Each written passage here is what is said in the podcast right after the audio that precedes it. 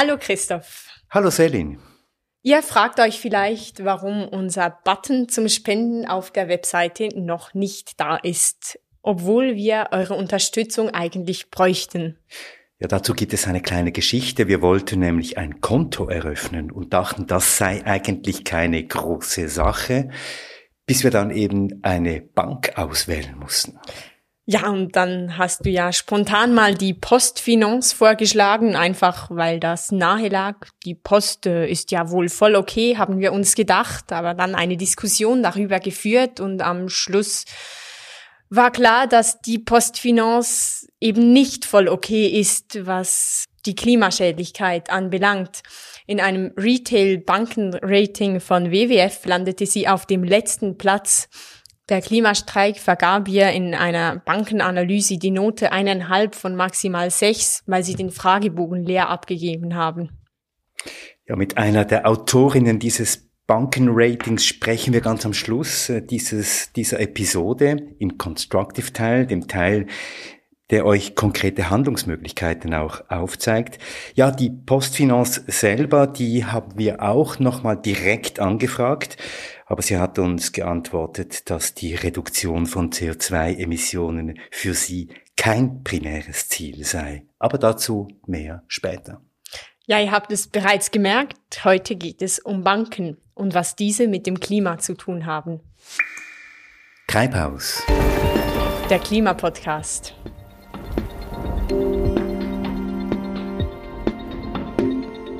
Dass Banken die Klimaerhitzung kräftig antreiben, das hat sich ja in der Zwischenzeit herumgesprochen.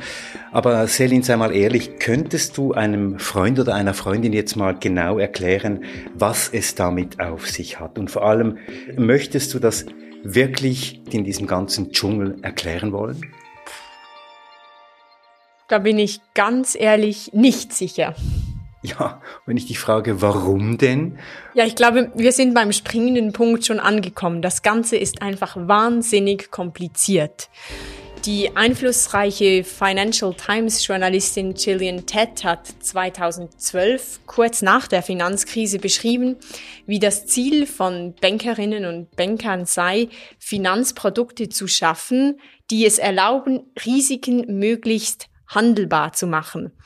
Damit sollen diese Risiken also auf viele verschiedene Schultern verteilt werden und dadurch abgefedert werden. Das Resultat, so Ted, seien immer komplexere Produkte, die im schlimmsten Fall selbst die Händlerinnen und Händler nicht mehr durchschauen. Ganz zu schweigen von mir oder dir, von uns, von einer kritischen Öffentlichkeit. Ja, was du eben gerade beschrieben hast und was äh, Gillian Tett äh, beschreibt, das hat ja 2008 zu einer riesigen Finanzkrise geführt. Die Finanzprodukte wurden so komplex, dass die Risiken nicht mehr zu erkennen waren oder verschleiert waren. Ähnlich verhält es sich mit den Klimarisiken, welche von den Banken ausgehen. Diese Episode im Treibhaus, dem Klimapodcast, soll euch helfen, nicht länger auf Durchzug zu schalten, wenn von der Finanzindustrie die Rede ist. Was also hat die Finanzindustrie mit der Klimakrise zu tun? Wir beginnen vor der Küste Mosambiks im Indischen Ozean.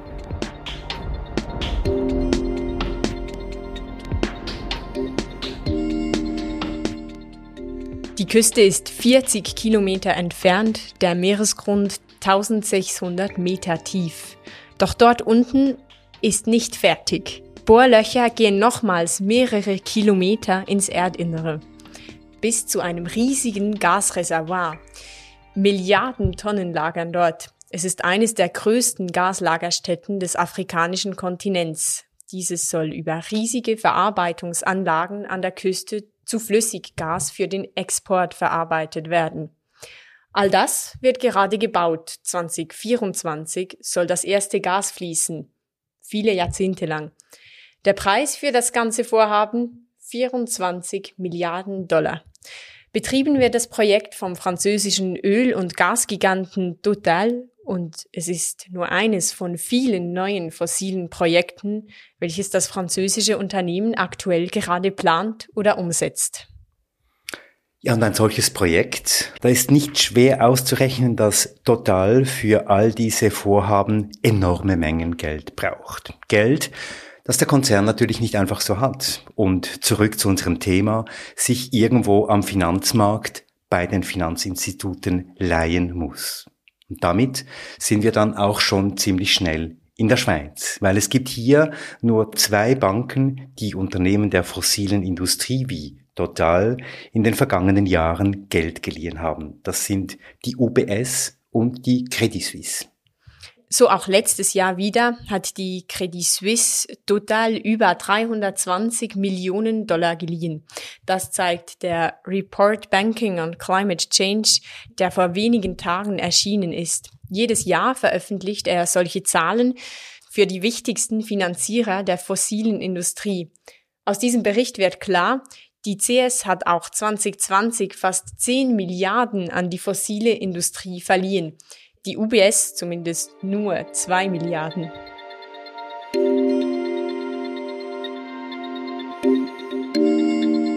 Wiederholen wir die Zahlen nochmal. 10 Milliarden für die Credit Suisse, 2 Milliarden für die UBS. Und das Laien, das du äh, gesagt hast, das tönt jetzt nicht so kompliziert. Das tönt nach einem Darlehen und das ist ja noch relativ gut vorstellbar. Aber wie hat nun eine Bank wie die Postfinance an diesem Geschäft teil, ohne dass sie Total oder andere Unternehmen der fossilen Industrie direkt unterstützt, direkt Geld leiht? Da wird es ja schon komplizierter. Ja, genau. Also die CS, die leiht Total also diese 320 Millionen Dollar und bekommt von Total im äh, Gegenzug Schuldscheine, in diesem Fall also Anleihen. Diese, diese Anleihen verkauft sie weiter an Investoren, Investorinnen. Natürlich hat sie vorher schon sorgfältig mit den potenziellen Investorinnen abgesprochen und weiß, dass diese die Anleihen auch kaufen. Also wenn ich dich richtig verstehe, Selin, die Investorinnen und Investoren, die kaufen diese Anleihen. Genau, diese Käuferinnen, also Pensionskassen, Versicherungen, aber auch Banken, die können mit diesen Anleihen selbst spekulieren, wie es etwa die Nationalbank tut in der Schweiz. Insbesondere Retailbanken, also die Banken, die Privatkunden, Privatkundinnen betreuen, wie die Postfinance, können diese Anleihen aber auch in Anlagelösungen und Portfolios von Kundinnen einbauen, deren Vermögen sie verwalten. Ja, und weil wir zurück zu unserer Geschichte bei der Postfinance ein Konto eröffnen wollten, haben wir die Postfinance auch angefragt, ob sie solche Anlagen der fossilen Industrie irgendwie ausschließen bei ihrer Investitionspolitik. Und die Postfinance antwortet, und jetzt gut zuhören,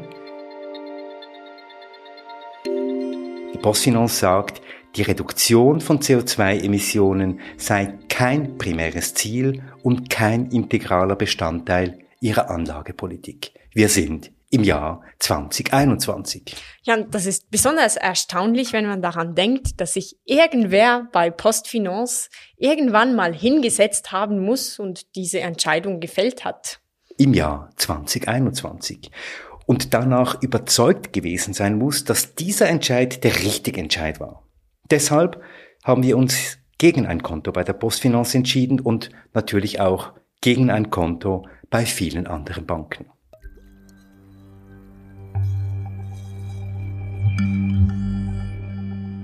Ich fasse nochmal zusammen, was das alles heißt. Also eine Bank wie Postfinance oder viele andere leihen Unternehmen wie Total also nicht direkt Geld, sie helfen aber durch ihre Investitionen, dass sich der französische Öl- und Gasgigant Total auch zukünftig bei der UBS oder der CS Geld leihen kann.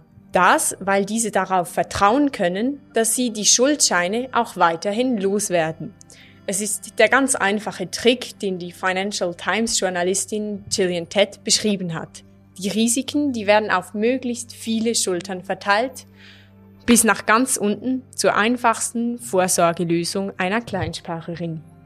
Ja, und damit, Selin, ist eigentlich allen gedient.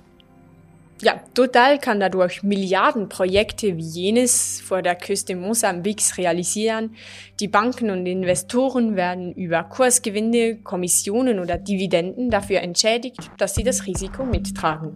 Und was dann entsteht, ist eine riesige Bubble, eine riesige Blase, über die wir später dann auch noch sprechen werden. Aber zuerst mal zu den Verlierern. Zu denen gehört die Allgemeinheit, zu denen gehören die zukünftigen Generationen und die Menschen im globalen Süden. Da schon das Ausschöpfen der bereits erschlossenen Öl-, Kohle- und Gasvorkommen uns direkt in die Klimakatastrophe führt, ist das Erschließen neuer Quellen völliger Wahnsinn. Und das sagen nicht wir, Selin, sondern das sagen Klimawissenschaftlerinnen und Klimawissenschaftler, eine ganze Reihe von internationalen, nationalen, renommierten Institutionen. Quellen, die wie jene vor Mosambik viele weitere Jahrzehnte Gas fördern sollen, obwohl spätestens 2030 endgültig Schluss mit dem fossilen Zeitalter sein muss, sind einfach, man kann es nicht mehr anders sagen, nicht mehr zeitgemäß. Das Absurde an der Sache ist ja, dass das alles nicht nötig wäre. Erneuerbare Energien wie Wind, wie Wind und Sonne können längst auch preislich mit fossilen Brennstoffen konkurrieren. Das hat die Internationale Energieagentur erst kürzlich bestätigt. Der beste Beweis dafür ist, dass Banken auch erneuerbare Energien kräftig unterstützen, aber parallel dazu halt auch weiter die fossile Industrie. Die größte Herausforderung müsste heute sein, wie diese Energiewende sozial gerecht gestaltet wird. Stattdessen bauen Öl- und Gaskonzerne wie Total, Shell oder BP ihre Förderleistungen gerade so aus, als gäbe es die Klimakrise nicht. Wir sprechen also über eine Energie, deren Zeit eigentlich abgelaufen ist. Ja, und die Banken, die Banken, die tragen zentral dazu bei, dass diese Industrie künstlich am Leben gehalten wird und sind damit zentral dafür, wenn es um die Zukunft unseres Planeten geht.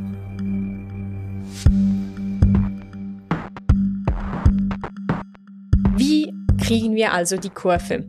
Unser Kollege Samuel Schlafli hat mit Marc Chesne, Professor am Institut für Banking und Finance der Universität Zürich, darüber gesprochen, welche Rolle der Schweizer Finanzplatz für die Verschärfung der Klimakrise spielt und was es mit den sogenannten Stranded Assets, also gestrandeten Vermögenswerten, auf sich hat.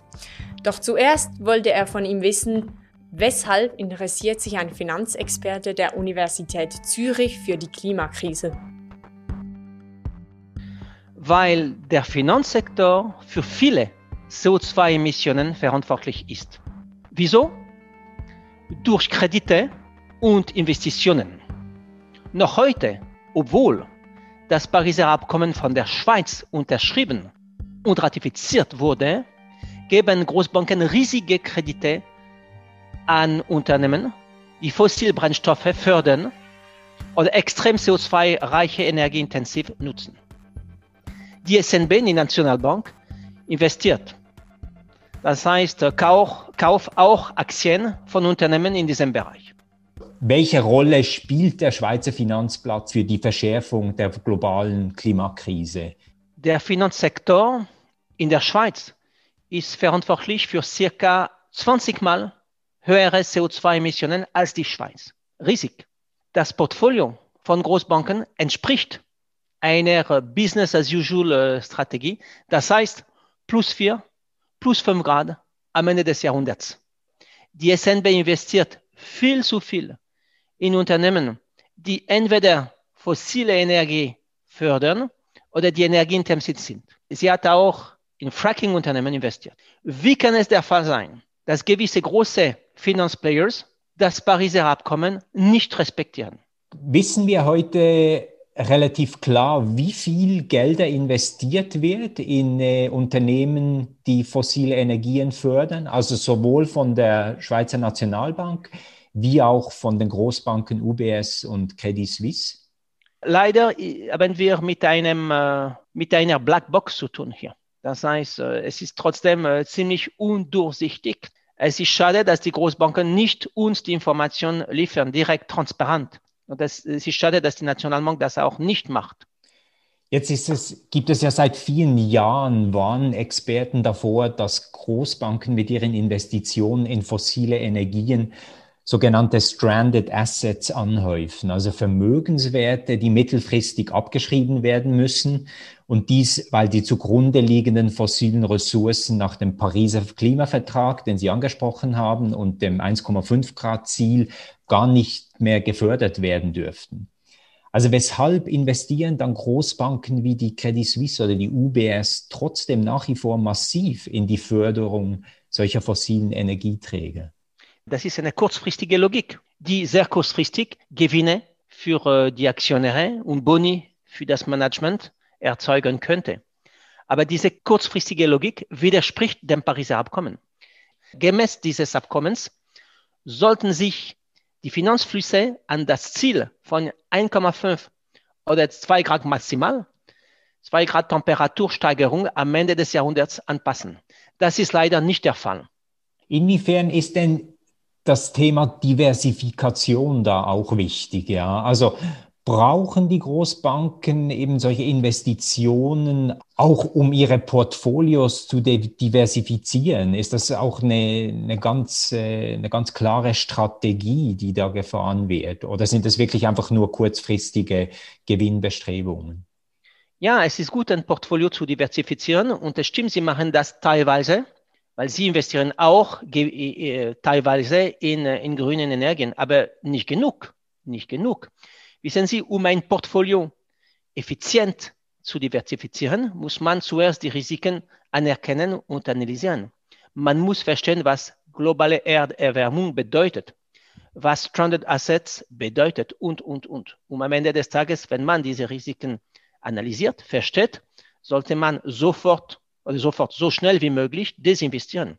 Es ist nicht vielleicht äh, möglich morgen, aber dann mehr morgen. Die Großbanken sollten und die Nationalbank auch eine Strategie entwickeln und sagen, okay, in einem Jahr, in zwei Jahren oder in drei, es wird fertig sein mit diesen Investitionen. Und hier ist die, äh, ist die Strategie, was wir werden dieses Jahr machen, nächstes Jahr und so weiter, um dieses Ziel zu erreichen. Und das ist leider nicht der Fall. Wenn man sagt, wir sind risikoneutral in, in, in 2050, das ist ein Witz am Ende des Tages. Man, man sollte das kurzfristig entwickeln. So, es gibt schöne Worte, aber am Ende des Tages äh, nicht genug Taten. In den letzten Jahren hat man ja gesehen, dass eigentlich die Nachfrage nach erneuerbaren Energien steigt kontinuierlich, die Preise dafür sinken. Kohle zum Beispiel ist sehr vielen Orten gar nicht mehr rentabel. Ja. Macht es also nicht auch wirtschaftlich eigentlich viel mehr Sinn, auch für Großbanken jetzt in erneuerbare Energien zu investieren, anstelle nach wie vor in fossile Energien? Also rein aus wirtschaftlicher Logik heraus. Ja, ja absolut. Äh, leider ist der Sektor der fossilen Energien sehr stark subventioniert und hat effiziente Lobbys, die in der Lage sind, ihre Interessen der Gesellschaft aufzuzwingen. Das heißt, Sie haben das Gefühl, eigentlich würden schon viel mehr Gelder in auch grüne Energien fließen, wenn man nicht so starke Lobbys hätte. Das ist klar. Ja. Und wir brauchen deswegen äh, mutige, mutige, mutige Politiker, die, äh, die an diesen Lobbys sagen, nein, vielen Dank, ich bin beschäftigt, ich habe, ich habe einen, ein Mandat des Bürgers oder des Steuerzahlers, aber nicht des, äh, des Lobbys. Haben denn die Großbanken Ihrer Meinung nach und gerade auch die SMB, haben sie eine Verantwortung auch gegenüber der allgemeinen Gesellschaft in dem, was sie tun? Ja, sicher. Das heißt, sobald das eine Bank systemisch ist, profitiert sie von einer öffentlichen Garantie. Das bedeutet, dass sie eine gewisse Pflicht und eine Verantwortung gegenüber der Öffentlichkeit und des Steuerzahlers hat. Also das heißt, diese Risiken, die die Banken jetzt eingehen, auch mit ihren fossilen Investitionen, das sind in dem Sinn Risiken, die auf die Öffentlichkeit abgewälzt werden. Dann. Ja, ja, am Ende des Tages, wenn es äh, Probleme gibt wie in, 2000, wie, wie in 2008 oder 2009, dann äh, wird äh, wahrscheinlich äh, der, der Steuerzahler die, die Rechnung bezahlen. So, man muss mindestens zuerst der, äh, der Steuerzahler informiert, transparent informiert und danach checken, ob der Steuerzahler einverstanden wäre um diese Risiken zu, äh, zu tragen. Wenn man vom Liberalismus spricht, es gibt ein Prinzip des Liberalismus, es ist sehr einfach. Diejenigen, die Risiken eingegangen sind, sollen einfach diese Risiken tragen. Und heute, das ist nicht der Fall für äh, systemrelevante Banken weltweit und insbesondere in der Schweiz. Sie gehen Risiken ein, inklusive Klimarisiken. Und wir, wir als Bürger, Steuerzahler, wir haften für die Risiken. Das geht einfach nicht. Jetzt apropos Risiken, man hört ja auch immer wieder Warnungen, dass aufgrund der, dieser Stranded Assets, die wir angesprochen haben, dass aktuell eine Finanzblase entsteht, eine sogenannte Carbon Bubble die ähnlich wie bei der Subprime-Krise von 2007 platzen könnte mit katastrophalen Auswirkungen für die Weltwirtschaft.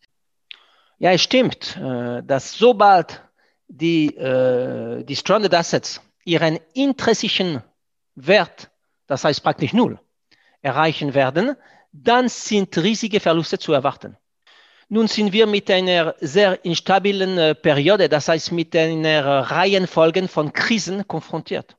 Asienkrise in 98, äh, Dotcom-Bubble in 2000, äh, Terroristenanschlagen in äh, 2001, äh, Finanzkrise von 2008, äh, Währungskrise in 2011, 2012. Äh, jetzt, die, äh, jetzt sind wir mit der Covid-19-Krise konfrontiert.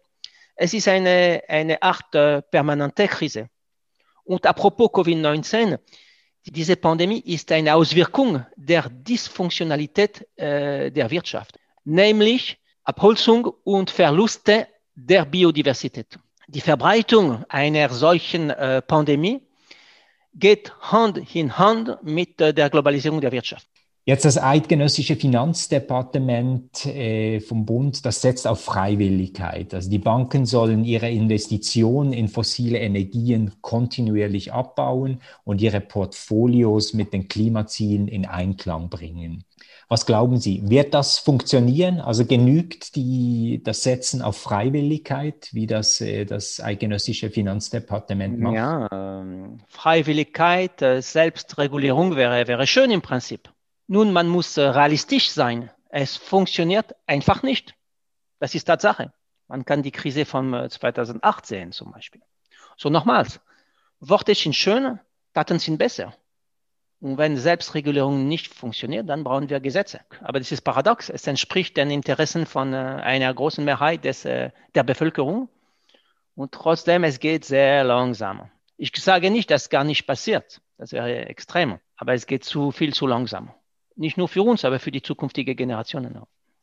Gäbe es denn Grundlagen, die bereits bestehen, auf welchen die Banken oder auch die SMB verpflichtet werden könnten? Oder braucht es komplett neue Gesetze? Die Schweiz hat das Abkommen, das Pariser Abkommen ratifiziert. Äh, dann sollte diese Entscheidungen auch äh, umgesetzt werden. Wenn die Gesetze noch nicht dem Pariser Abkommen entsprechen, dann brauchen wir neue und bessere Gesetze. Es handelt sich nochmals um äh, unsere Verantwortung gegenüber zukünftigen Generationen, gegenüber Leuten, die noch nicht geboren sind. Das ist eine ethische Frage. Jetzt hört man ja gerade aus, aus wirtschaftsliberaler Sparte, hört man immer wieder, dass Regulierungen kontraproduktiv seien, dass es durchaus sein könne, wenn man den Finanzplatz strenger reguliert, dass Großbanken wie die UBS oder die CS äh, abwandern könnten und der Schweizer Finanzplatz äh, großen Schaden nehmen würde. Für wie wahrscheinlich halten Sie dieses Szenario? Nun, wenn eine Großbank in der Zukunft abwandern will, das heißt, wenn sie ihren Hauptsitz nicht mehr am Paradeplatz, aber irgendwo weltweit, zum Beispiel in London oder Singapur hat, dann wird diese Großbank nicht mehr systemrelevant in der Schweiz sein.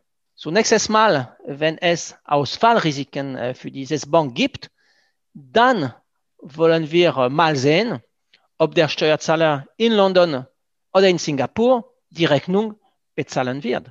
Offene Frage. Es gibt viele Vorteile in der Schweiz für eine Bank, man muss das wissen.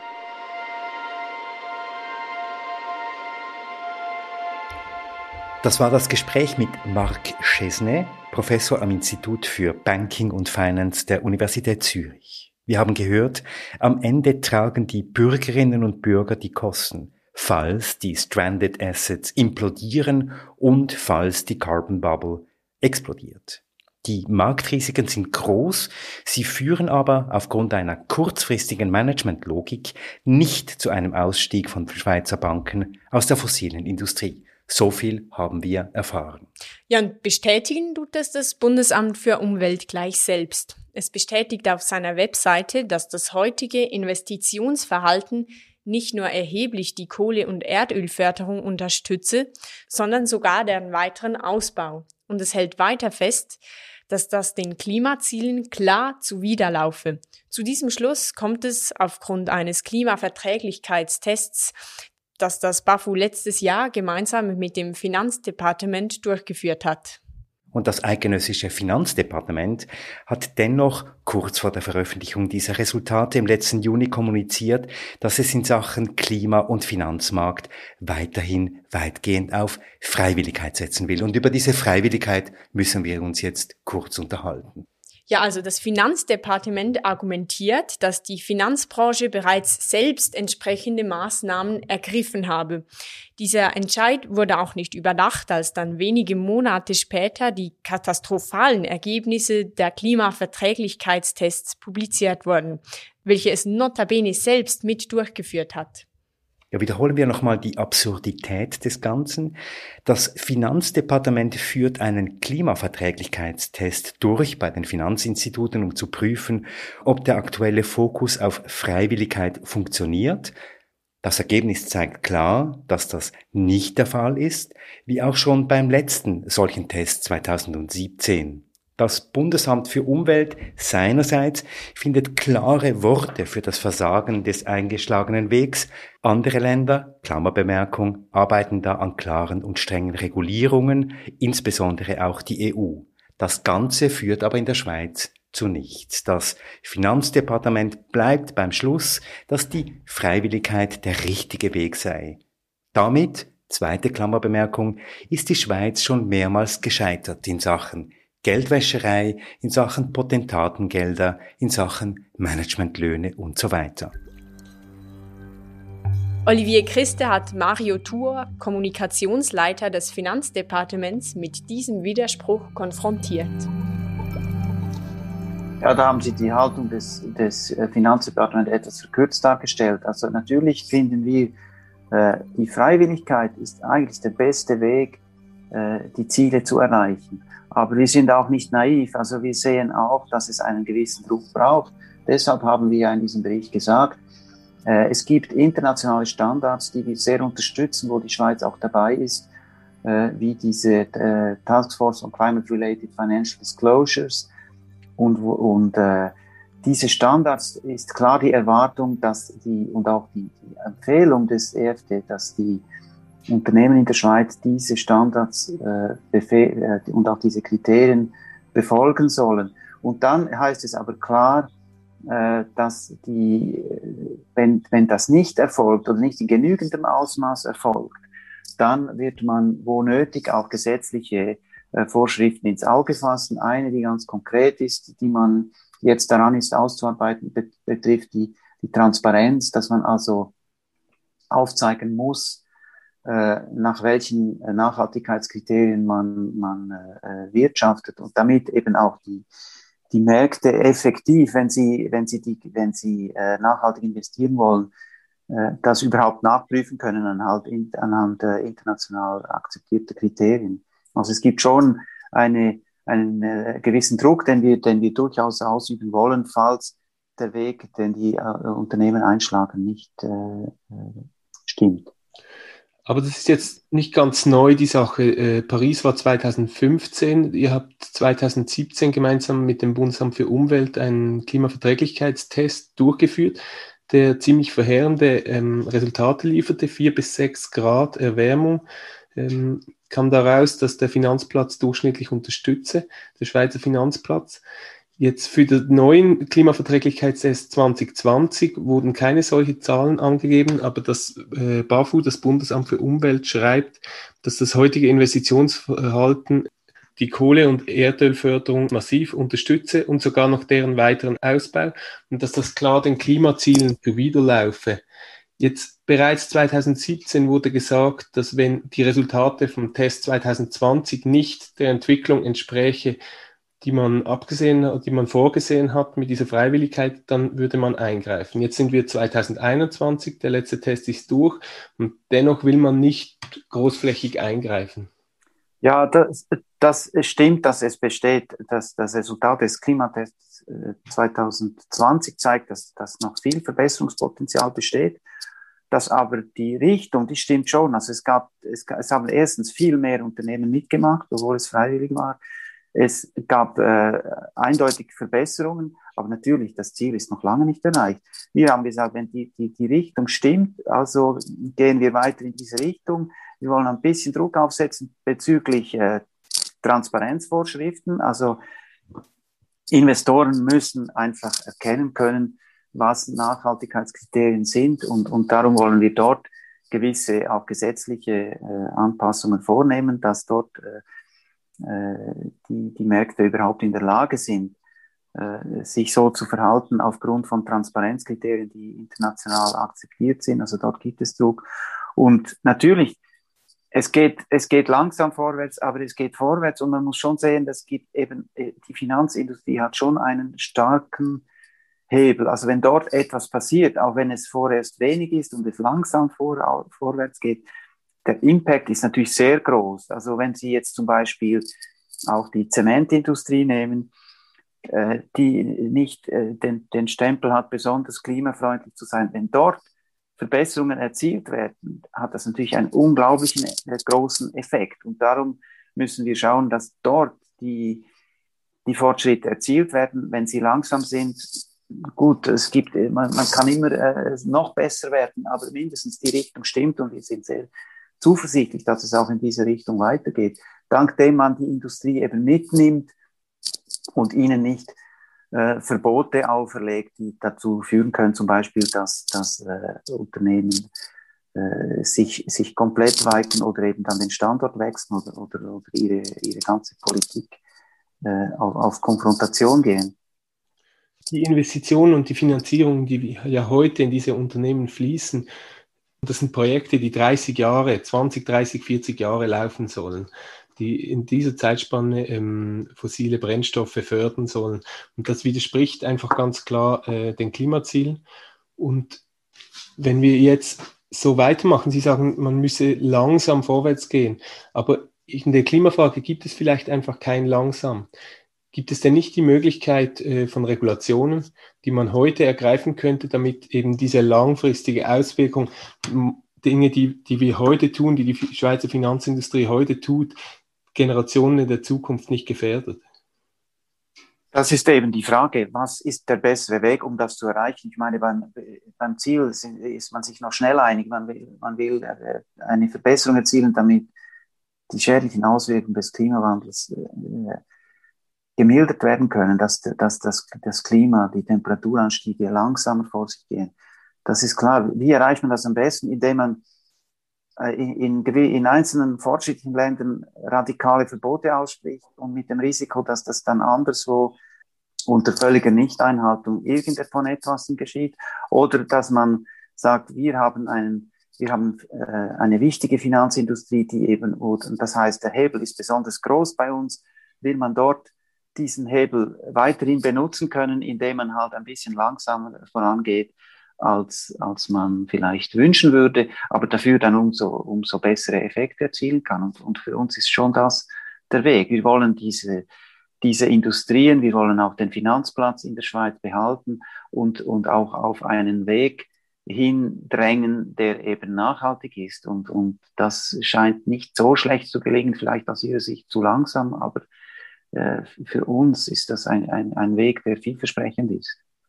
Ich möchte noch kurz korrigieren, das ist nicht meine Sicht, das ist die Sicht von äh, mehreren tausend Wissenschaftlern und Wissenschaftlerinnen. Äh, es gibt eine Zeitspanne, es gibt ein Kohlenstoffbudget, ein globales Kohlenstoffbudget, das irgendwann aufgebraucht ist. Und ähm, deshalb möchte ich fragen, ob es nicht, ob man sich da nicht ein bisschen dieser Weigerung von Unternehmen ähm, unterwirft, die, diese Klimaziele wirklich ernst zu nehmen. Es wäre doch die Aufgabe eines, äh, eines Departements, eines Bundesdepartements, da sich eben nicht äh, zu fügen, sondern hart zu bleiben? Es, wir stellen keine Weigerung fest der, seitens der, der, Industrie. Im Gegenteil, es ist ein Bemühen da, äh, das so zu gestalten, dass man eben das Geschäft weiterhin machen kann, aber in einem nachhaltigen Sinne. Und dort haben wir kein, also global gesehen besteht natürlich kein Interesse, dass man alle diese Industrien abdrängt in Gebiete, wo gar keine Vorschriften gelten. Da, damit ist dann natürlich dem, dem, dem Weltklima am wenigsten geholfen. Und, und darum ist, ist es, äh, habe ich gesagt, das Ziel ist allen äh, klar, aber der Weg dazu ist, dort ist man sich weniger einig. Und wir sind der Meinung, dass der Weg, den wir äh, einschlagen, ein, ein vielversprechender ist. Aber Sie sagen, Sie stellen keine Weigerung fest, aber wenn heute 2021 weiterhin in Kohle, Öl und Gas ähm, investiert wird und diese Industrien auch finanziert werden mit Laufzeiten von mehreren Jahrzehnten, ist denn das nicht eine Weigerung, die Klimaziele ernst zu nehmen? Nein, es ist eine, ein Versuch, das in, in äh, Klimaziele in, in, Übereinstimmung zu bringen mit, mit Geschäftszielen. Und das finden wir ist der, ist der vielversprechendste Weg, weil die Unternehmen reagieren vor allem dann, wenn, wenn sie finanziell auch, auch davon profitieren. Und wir sind überzeugt, die Märkte werden nicht mehr akzeptieren, dass Firmen, die besonders äh, wenig nachhaltig äh, geschäften, werden keinen Erfolg haben in der Zukunft. Davon sind wir überzeugt. Das, und darum braucht es eben Transparenz. Also man muss auch beurteilen können, welche Finanzinstitute, aber auch welche Firmen handeln transparent und zeigen, zeigen konkret auf, was sie machen, machen kein Greenwashing, sondern es ist effektiv äh, eine nachhaltige Politik dahinter. Und dafür braucht es Transparenzkriterien. Und, und dort wollen wir Druck aufsetzen bei den Transparenzkriterien, auch, auch äh, gesetzlichen Druck, damit eben äh, hier jemand, der investieren will und der nachhaltig investieren will, das auch ganz klar erkennt. Und dort hoffen wir uns auch einen Vorteil den die Schweiz dann haben kann, gegenüber anderen Märkten, wo man das eben nicht so klar sieht oder wo einfach behauptet wird, es sei nachhaltig oder klimaschonend und dann doch nicht ist. Und wir wollen dann, wir wollen wirklich auch äh, ehrlich sein und, und äh, verbindliche Kriterien haben, aufgrund derer dann die Investoren entscheiden können. Und wenn die dann entscheiden, dann gibt das den besten Druck. Also der ökonomische Druck ist natürlich immer der, der, der, der nachhaltigste in dem Sinn, dass das äh, keine Firma wird in äh, eine Technologie investieren langfristig, die am Markt nicht mehr Bestand hat. Eine letzte Frage. Sie haben jetzt immer wieder von der Gefahr, dass die Unternehmen abwandern gesprochen. Ist es nicht etwas naiv zu glauben, dass Unternehmen wie die UBS oder Credit Suisse aus der Schweiz abwandern? Nein, die werden nicht abwandern, aber sie werden gewisse Dienstleistungen auslagern. Das stellen wir natürlich schon fest, dass äh, es sehr einfach ist, äh, gewisse Dienstleistungen von einem anderen Ort anzubieten. Gerade im Finanzbereich ist mit der ganzen Digitalisierung, also da spielt der Standort eigentlich überhaupt keine Rolle. Nur wenn Sie dann die Dienstleistung äh, woanders machen, Sie haben den Hauptsitz dann immer noch in der Schweiz, aber Sie exportieren Dienstleistung, damit exportieren Sie Fachleute, hochbezahlte Fachleute, äh, Spezialisten, die dann, die dann äh, eben auch nicht mehr in der Schweiz sind. Und wir haben schon ein Interesse, dass äh, weiterhin hochqualifizierte, spezialisierte Dienstleistungen auch im Finanzbereich in der Schweiz erbracht werden und, und nicht an einem anderen Ort, wo dann äh, die Vorschriften weniger streng sind. Und dort haben, sind wir überzeugt, dass wir, wenn wir, wenn wir äh, die Transparenzkriterien erhöhen und damit für die Märkte verlässlicher sind, dass das ein guter Weg ist, um eine Nachhaltigkeit zu erreichen.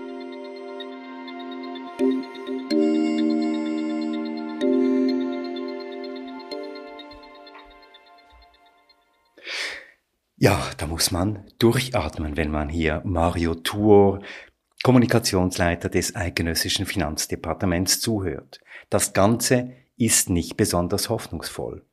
Eine Finanzindustrie, die in einer kurzfristigen Managementlogik gefangen ist und ein Finanzdepartement, das die eigenen Erkenntnisse nicht ernst nimmt und darauf vertraut, dass die Finanzindustrie die Klimaziele irgendwann mal umsetzen wird. was aber momentan überhaupt nicht der Fall ist.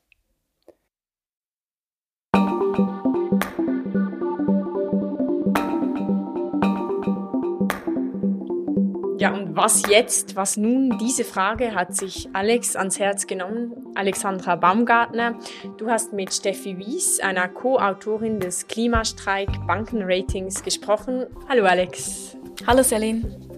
Wir haben ja schon am Anfang dieser Episode davon gesprochen, wie schwierig es war, eine Bank zu finden, die vor der Klimakrise nicht die Augen verschließt.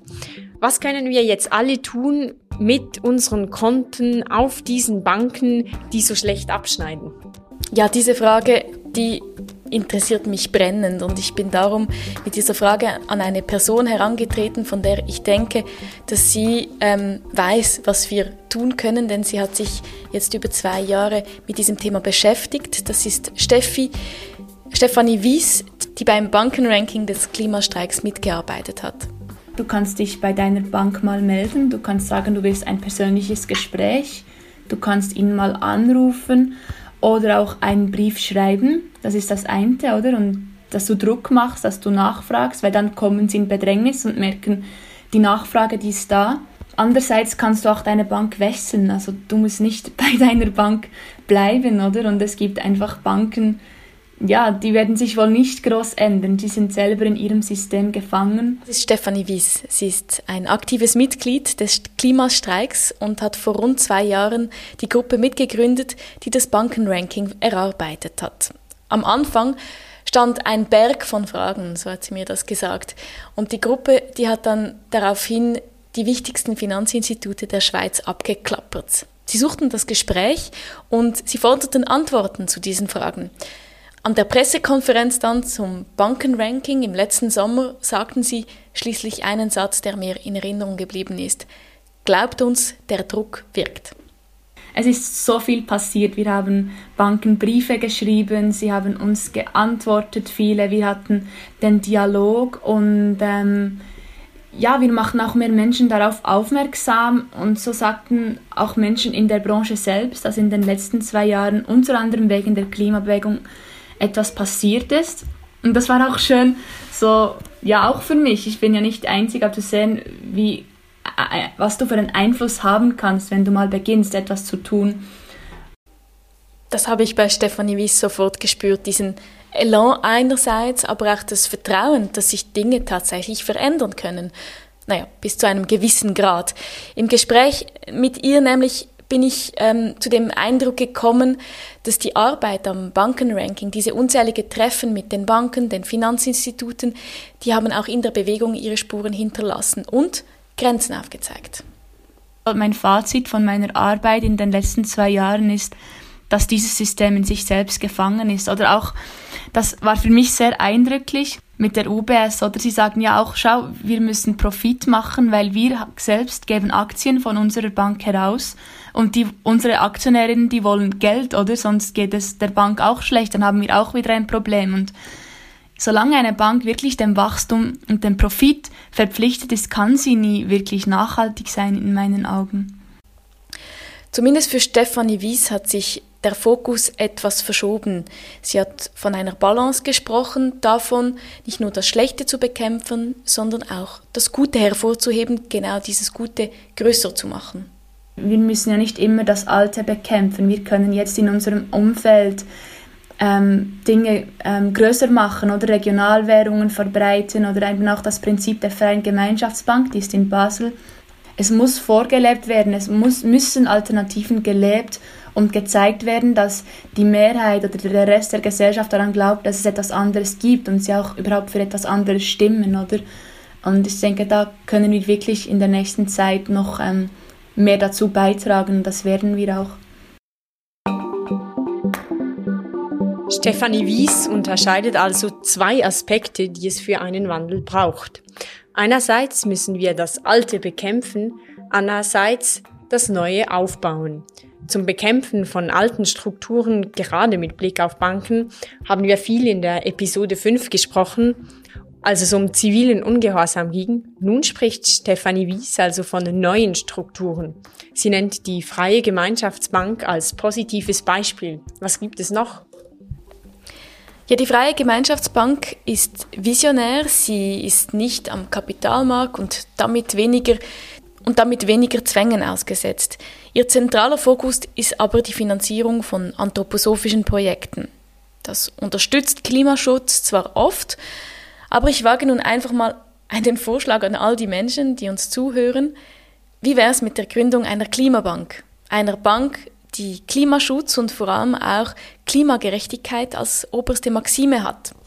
Und ich wage jetzt einfach mal, das in die Runde zu setzen. Wer Lust hat, darüber laut und ernsthaft nachzudenken, der soll sich doch einfach mal bei uns melden und gemeinsam mit uns eine Episode zu diesem Thema machen.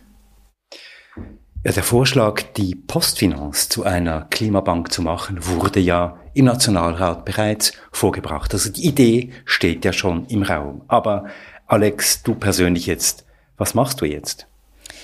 Ja, letzte Woche hat mich tatsächlich die Postfinanz angerufen und das ist jetzt kein ähm, Script-Joke.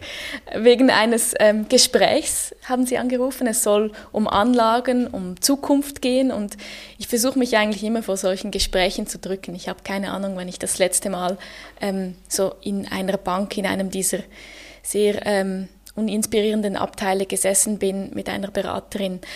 Aber äh, wisst ihr was? Ich glaube, äh, ich gehe jetzt da echt hin. Äh, ich brauche ja kein großartiges Wissen über die Finanzindustrie.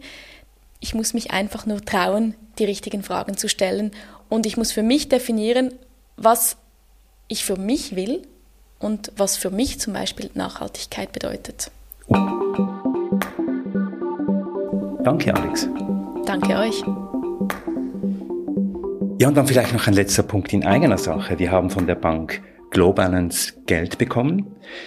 Und in der letzten Episode haben wir versprochen zu erklären, weshalb wir überzeugt sind, dass das okay ist. Globalance ist eine von nur fünf Banken, die beim Bankenrating des Klimastreiks mit der Bestnote 6 abgeschlossen haben. Das heißt, Globalance hat zum Ziel, bis 2030 klimaneutral zu sein und schließt jetzt schon Finanzflüsse in die fossile Industrie aus. Und das begrüßen wir natürlich. Trotzdem, Globalance ist am internationalen Kapitalmarkt beteiligt und damit den Zwängen des Marktes ausgesetzt. An der Frage, was das genau heißt, bleiben wir wie immer dran. Ja, und worüber reden wir beim nächsten Mal? Nächstes Mal wenden wir uns einem heiklen und komplexen Thema zu, den Kipppunkten im Klima. Was ist, wenn die arktische Tundra auftaut? Was, wenn der Amazonas austrocknet? Was, wenn der Golfstrom zum Erliegen kommt? Bleibt dran, schaut vorbei auf unserer Webseite. Bleibt dran, unterstützt unsere Arbeit. Auf unserer Webseite seht ihr alle Angaben, die es dazu braucht, um uns mit einer großen oder mit einer kleinen Spende zu unterstützen. Ja, unter den fünf besten Banken im Klimarating mussten wir uns entscheiden. Die fünf Banken sind die Alternative Bank Schweiz, die Globalance, die Forma Futura, Eukokredit und die Freie Gemeinschaftsbank. Und von diesen fünf kamen aus praktischen Gründen genau zwei in Frage, die ABS und die Freie Gemeinschaftsbank. Und weil diese in Basel ansässig ist, haben wir uns für die letzte entschieden. Treibhaus, der Klimapodcast, eine Produktion von Podcast Lab. Die Recherche zu dieser Ausgabe kam von Olivier Christe mit Alexandra Baumgartner. Das Gespräch mit Marc Chesney führte Samuel Schläfli und das alles kam daher mit der Musik von Lukas Fretz und mit Celine Elber und mit Christoph Keller. Treibhaus wird unterstützt von der Bank Globalance. Treibhaus wird auch unterstützt von der Schweizerischen Energiestiftung SES, von der Stiftung für Medienvielfalt. Und nochmals schaut vorbei auf unserer Webseite www.treibhauspodcast.ch. Und ja, unterstützt uns. Es geht ganz einfach. Alle Angaben sind auf der Webseite. Und wenn euch Treibhaus gefällt, wenn ihr Anregungen habt, Kritik, einfach schreiben an mail at treibhauspodcast.ch.